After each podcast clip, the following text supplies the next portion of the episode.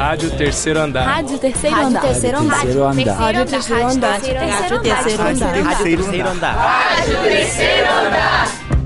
Departamento de Comunicação Social da UFMG.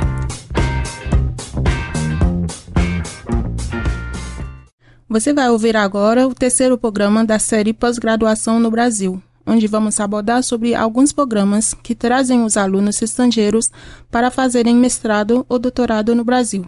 Aqui existem diferentes programas de estudos de pós-graduação para estudantes estrangeiros participarem. Dentre eles, vamos apresentar dois para vocês. O PEC-PG, Programa de Estudantes Convênio de Pós-Graduação, e o OEA, Organização de Estudos Americanos, destacando a experiência e a importância para a universidade e para os estudantes desses programas que vêm para o UFMG. Vem com a gente. O PEC-PG, Programa de Estudantes Convênio de Pós-Graduação, foi criado em 1981 e atualmente é gerenciado pelo Ministério de Relações Exteriores, pelo Ministério da Educação e pelo Ministério de Ciência, Tecnologia e Informação. Esse programa oferece bolsas de estudos para os estudantes de países em desenvolvimento que possuem acordos culturais e educacionais com o Brasil. A CAPES, Coordenação de Aperfeiçoamento de Pessoal de Nível Superior, fomenta bolsas aos alunos que desejam fazer doutorado, e para os que desejam fazer mestrado, as bolsas são fomentadas pelo CNPq, Conselho Nacional de Desenvolvimento Científico e Tecnológico. Esther Mello, que faz parte da equipe da Diretoria de Relações Internacionais da UFMG, trabalhando especificamente com os programas PEC-G e PEC-PG, fala sobre os requisitos para a bolsa de pós-graduação. O candidato deve preencher inicialmente os seguintes requisitos. Primeira coisa, ser cidadão de um país com o qual o Brasil mantém um acordo de entendimento ou de cooperação cultural e educacional. Ele não pode ser cidadão brasileiro, ainda que ele tenha nacionalidade binacionalidade, tá? Nem, nem possuir pai ou mãe brasileiro. É, não pode ter o visto permanente, visto diplomático, visto do Mercosul ou visto que autorize o exercício de uma atividade remunerada no Brasil. Ele tem que ter o curso de graduação ou mestrado completo em uma das áreas de conhecimento científico. Ele tem que ter sido aceito por uma instituição de ensino superior brasileira pública ou privada, em curso de mestrado ou doutorado, avaliado pela CAPES com conceito igual ou superior a 3. Tem um currículo vitae, que tem que estar cadastrado na plataforma Lattes, né? É, em língua portuguesa. Ele tem que ser financeiramente responsável pela passagem de vinda para o Brasil, né, por sua manutenção, até o recebimento da primeira mensalidade da Bolsa PEC-PG e pela manutenção de qualquer membro da sua família que o acompanhe durante a sua estada de estudos no Brasil. Né? Além disso, ele também tem que ter o certificado de língua portuguesa. No caso de alunos que, que, que tiveram, que se graduaram aqui no Brasil, tem que ter um interstício pelo menos de dois anos, tá? Para ele se candidatar para essa bolsa.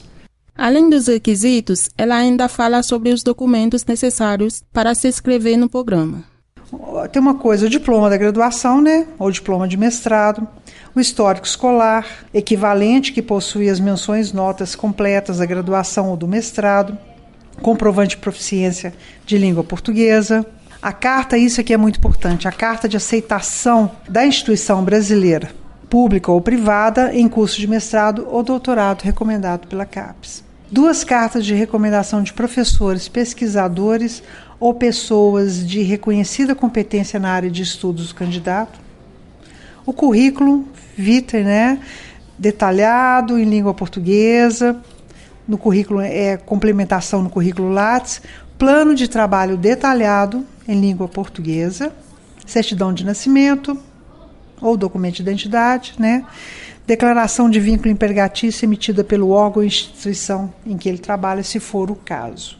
Esther ainda nos contou como é o processo seletivo para conseguir a bolsa. O processo seletivo é constituído de três etapas. Na primeira, as agências financiadoras CAPES ou CNPq fazem uma pré-seleção das candidaturas, considerando então as especificidades né, do edital, né, porque tem um edital. Né, tem uma chamada no site, então dentro dessa chamada tem todas as disposições é, que para candidatura mesmo, né, os requisitos prévios e etc. As candidaturas que são pré-selecionadas, elas, elas são encaminhadas, então, para julgamento do mérito técnico-científico, né, que é realizado por consultores de atuação nas diversas áreas do conhecimento. Ela ainda ressalta a importância do programa para a universidade e para os estudantes. Agora, esse, esse programa ele é muito importante, sabe? Porque é, aumenta essa questão da mobilidade, a internacionalização na universidade, né?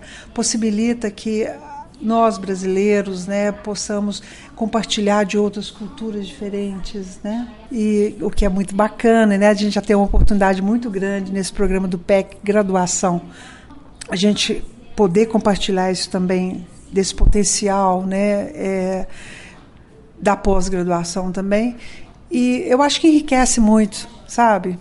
A nossa cultura, enriquece demais o nosso campus também. O processo de seleção é todo feito online, possibilitando que pessoas fora do Brasil possam se candidatar. Para mais informações, acesse www.caps.gov.br ou www.cnpq.br.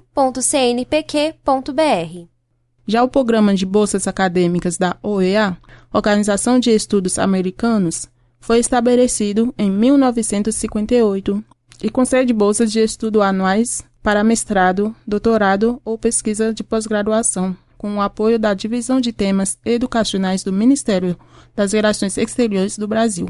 É filmado com o Grupo Coimbra das Universidades Brasileiras, onde cidadãos de países das Américas podem participar. O processo é feito mediante a confirmação de que o cidadão já tenha cursado uma graduação se for fazer mestrado, ou já seja mestre se for fazer o doutorado. A estudante Andrea Manga é do Peru e está fazendo mestrado em Química na UFMG. Em conversa com a Rádio Terceiro Andar, ela contou sobre os processos que teve que realizar para vir ao Brasil estudar e o desenvolvimento da pesquisa aqui. No processo do mestrado eu levei matérias, eh, dependendo da área que eu escolhi, como no meu caso é inorgânica. E além disso, realizei um projeto de pesquisa que foi apresentado no primeiro semestre e onde eu descrevi todo o processo e toda a metodologia que ia fazer no transcurso dos dois anos. É, já uma vez concluído as matérias e concluído os créditos e além disso, o tempo restante eu passei no laboratório de, desenvolvendo a pesquisa, obtendo resultados.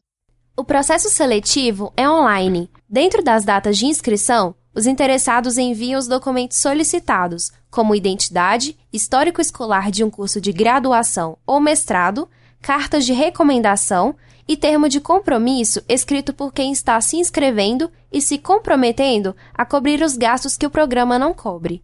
Na inscrição, o cidadão deve escolher três universidades de diferentes estados que tenham vaga no mestrado ou doutorado que estiver procurando. Andréa Manga ainda falou sobre a experiência de estar no Brasil e fazendo uma pesquisa na UFMG. A importância que tem no mestrado que estou fazendo aqui no Brasil é uma, um aporte na formação que eu tenho, é um grado acadêmico a mais e ter experiência em, em pesquisa.